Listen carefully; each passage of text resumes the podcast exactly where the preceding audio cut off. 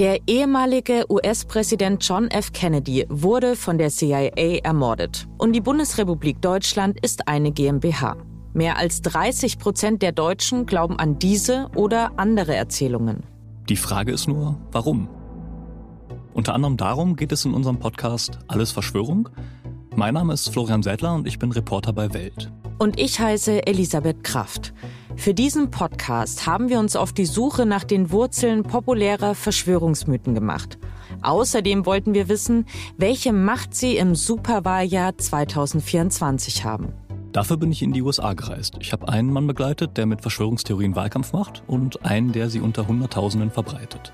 Und ich habe mit einem Betroffenen in Deutschland gesprochen, der sich in Verschwörungserzählungen verloren hat. Unseren Welthistory Podcast Alles Verschwörung gibt's ab sofort auf allen Plattformen. Abonniert ihn am besten direkt, damit ihr keine Folge verpasst. Wir freuen uns auf euch.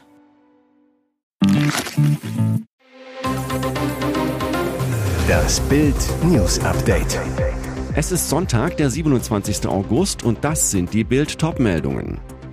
Explosion beim Feuerwehreinsatz, viele Verletzte, Chemiefabrik brennt. Rasertod im Dorf. Ford fällt Baum und schleudert gegen Zweiten.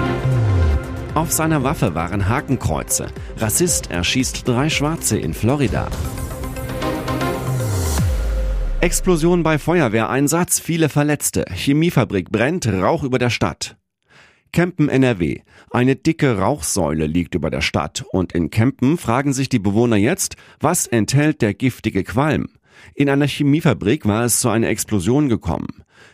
Die Feuerwehr warnt, Anwohner sollen Türen und Fenster geschlossen halten. Gegen 6.47 Uhr am Sonntagmorgen schlug die Brandmeldeanlage des Unternehmens Alarm. Als die Feuerwehr bei der Firma BYK Chemie im Industriegebiet in Kempten eintraf, gab es bereits eine starke Rauchentwicklung. Dann das Drama. Während die Retter mit dem Löschen begannen, kam es zu einer Explosion, die offenbar durch den Brand ausgelöst wurde. Acht Einsatzkräfte wurden dabei leicht verletzt. Fünf konnten wieder in den Dienst zurückkehren, drei kamen zur ambulanten Behandlung in ein Krankenhaus. Wodurch die Retter verletzt wurden, ist noch unklar. Die Anwohner wurden über die Warn-App Nina über einen Gefahrgutaustritt informiert und vor Geruchsbelästigung gewarnt. Fenster und Türen sollten geschlossen bleiben. Ob gesundheitsgefährdende Stoffe ausgetreten sind, ist noch unklar, ebenso die Brandursache. Für den Großeinsatz der Feuerwehr wurde der Bereich großräumig abgesperrt. Rasetod im Dorf. Fort fällt Baum und schleudert gegen Zweiten. Heidekreis. Er war auf dem Weg zu seiner Lebensgefährtin, hatte nur noch wenige Kilometer bis zu ihrer Adresse. Horrorcrash am Freitagabend auf der einsamen Landstraße 191 im Heidekreis. Ein Fortfahrer raste durch die kleine Ortschaft Gretem kurz vor Schwarmstedt.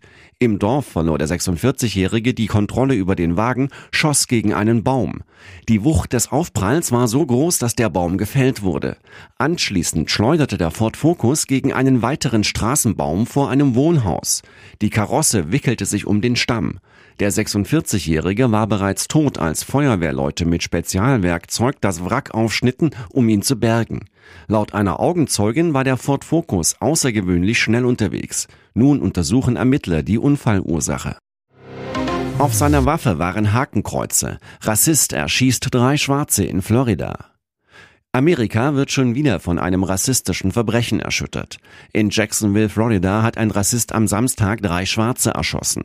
Der Täter stürmte mit seiner Pistole und einem Sturmgewehr in ein Billiggeschäft und tötete zwei Männer und eine Frau. Dann nahm er sich selbst das Leben. Der Schütze, der laut Polizei Anfang 20 war, hatte vor der Tat mehrere rassistische Manifeste verfasst. Er hasste schwarze Menschen, sagte der Sheriff von Jacksonville TK Waters. Einen Namen verriet der Sheriff nicht. Bisher steht fest, der Killer wohnte bei seinen Eltern. Kurz bevor er seine Morde beging, rief er seinen Vater an und sagte ihm, er solle einen Blick auf seinen Computer werfen.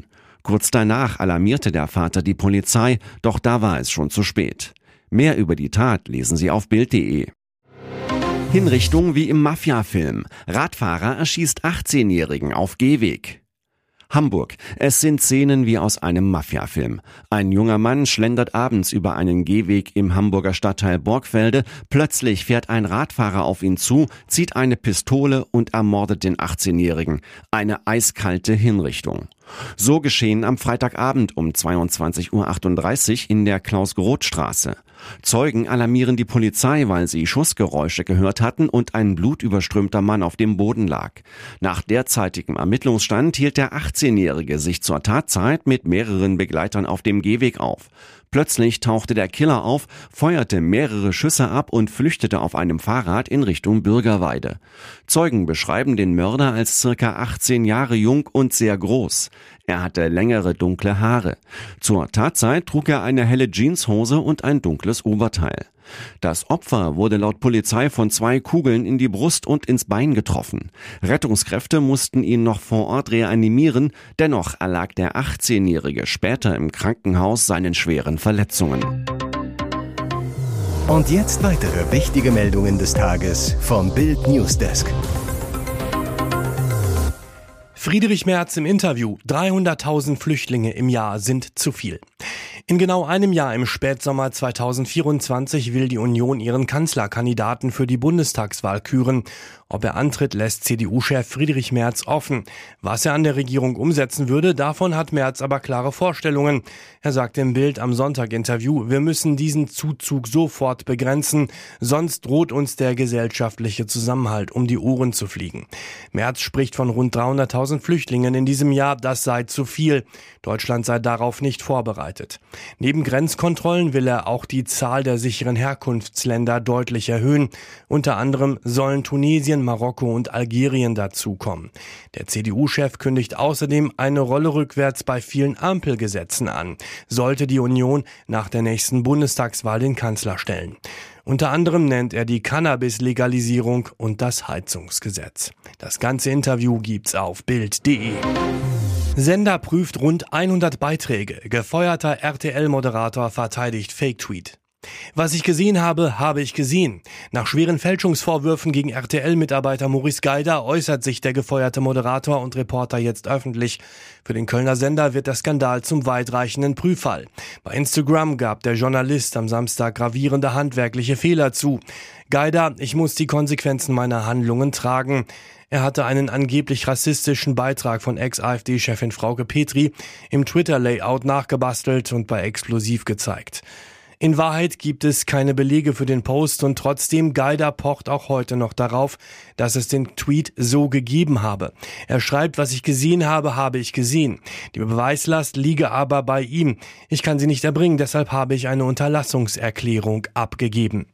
Für dieses Statement drückt ihm etwa Moderatorenkollege Bernd Fuchs in einem Kommentar seine Hochachtung aus. Dann entschuldigt sich Maurice Geider für den Schaden, den er RTL zugefügt habe. Gleichzeitig verteidigt er seine Journalisten journalistische Kompetenz. Ich war bis zu diesem Vorfall und bin es immer noch ein engagierter, leidenschaftlicher Journalist und Mensch. Wer noch nie in seinem Leben einen Fehler begangen hat, werfe den ersten Stein. Fest steht, RTL News will rund 100 Beiträge von Maurice Geider prüfen. Nur Friede, Freude, Eierkuchen. Union-Boss teilt gegen DFB aus. Der Champions League-Teilnehmer Union Berlin hat in der Bundesliga wieder einen Traumstart erwischt, auch dank Robin Gosens. Der Neuzugang erzielt am zweiten Spieltag einen Doppelpack beim 4 zu 1 Sieg gegen Aufsteiger Darmstadt 98. Sein erstes Spiel in der Startelf. Lob gibt es dafür von Union Berlins Sportchef Oliver Runert. Der ist am Samstagabend zu Gast im ZDF Sportstudio. Runert eckt an. Das kommt nicht überall gut an. Ein Engagement beim DFB kann sich der Unionmacher daher auch nicht vorstellen. Der DFB will nur Friede, Freude, Eierkuchen, deshalb passe ich da nicht so gut hin. Und weiter, ich wünsche, dass wir mal wieder erfolgreiche Nationalmannschaften haben, aber wenn wir immer nur an den Symptomen rumdoktern, wird uns das nicht gelingen. Rums. Runert über den Traumstart von Gosens in Berlin. Das ist eine Geschichte, die nur der Fußball schreiben kann. Manche Bücher kann man so nicht schreiben, wie man sie im Realen serviert bekommt. Bei Union-Kandidat Leonardo Bonucci lässt sich Runert nicht in die Karten gucken, weicht den Fragen immer wieder aus. Donnerstag wissen wir mehr. Hier ist das Bild News Update. Und das ist heute auch noch hörenswert. Strenge Regeln gegen Vermieterabzocke. SPD will Mietenstopp in ganz Deutschland. Die Mieten in Deutschland steigen und steigen und steigen. Jetzt will die SPD eingreifen und legt einen Anti-Abzockeplan vor. Bei der Klausur der SPD-Bundestagsfraktion am Montag soll der Maßnahmenkatalog beschlossen werden. Das Papier liegt Bild exklusiv vor. Wichtigster Punkt, ein Mietenstopp für ganz Deutschland. Dann dürfen Vermieter in Gebieten mit angespanntem Wohnungsmarkt die Miete nur noch um 6% in drei Jahren erhöhen und das auch nur, bis die ortsübliche Vergleichsmiete erreicht ist. Vizefraktionschefin Verena Huberts zu Bild, wir brauchen eine Atempause für Mieter. Wir brauchen einen Mietenstopp für die nächsten drei Jahre. In Deutschland gibt es 41 Millionen Haushalte, 58 Prozent leben in Mietwohnungen und deren Situation wird immer härter. Mit Blick auf die letzten Jahre und der enormen Mietanstiege und der vom Krieg ausgelösten drastisch zunehmenden Neben- und Heizkosten sieht die SPD Handlungsbedarf für mehr Mieterschutz. Was er in München kaum glauben konnte, Kane verrät alles. In seinem ersten Interview nach dem Wechsel in die Bundesliga spricht Bayerns 100 Millionen Mann Harry Kane über seinen neuen Club, seinen Kumpel Ed Sheeran und dass sein neugeborener Sohn deutschsprachig aufwachsen soll. Bild am Sonntag. Mr. Kane, Sie gaben in der vergangenen Woche gegen Bremen Ihre Bundesliga-Premiere. Was ist der größte Unterschied zwischen der Premier League und der Bundesliga? Harry Kane. Die Stimmung in Bremen war unglaublich, ganz anders als in England und in der Premier League. Es war ein Ligaspiel, aber es hat sich angefühlt wie eine europäische Nacht, wie ein Champions League-Spiel. Das Match war ein Hochgeschwindigkeitsspiel. Sie kommen als Kapitän der englischen Nationalmannschaft nach Deutschland. Normalerweise gehen die besten Spieler den umgekehrten Weg aus Deutschland in die Premier League. Ich habe gespürt, dass es für mich an der Zeit war, den nächsten Schritt in meiner Karriere zu machen. Ich wollte diese Erfahrung, um Titel zu kämpfen, um die Champions League. Haben Sie eigentlich die Diskussionen in den englischen Medien verfolgt, in denen es darum ging, ob Ihr viertes Kind Henry in England oder Deutschland geboren wird und für welches Nationalteam der jüngste Kane wohl später stürmen könnte? Das habe ich mitbekommen. Wir haben uns entschieden, dass die Geburt im gewohnten Umfeld in London stattfinden soll. Aber Henry kommt bald mit seiner Mama und den drei Geschwistern und wird mit der deutschen Sprache aufwachsen. Sein Deutsch wird einmal besser sein als meines.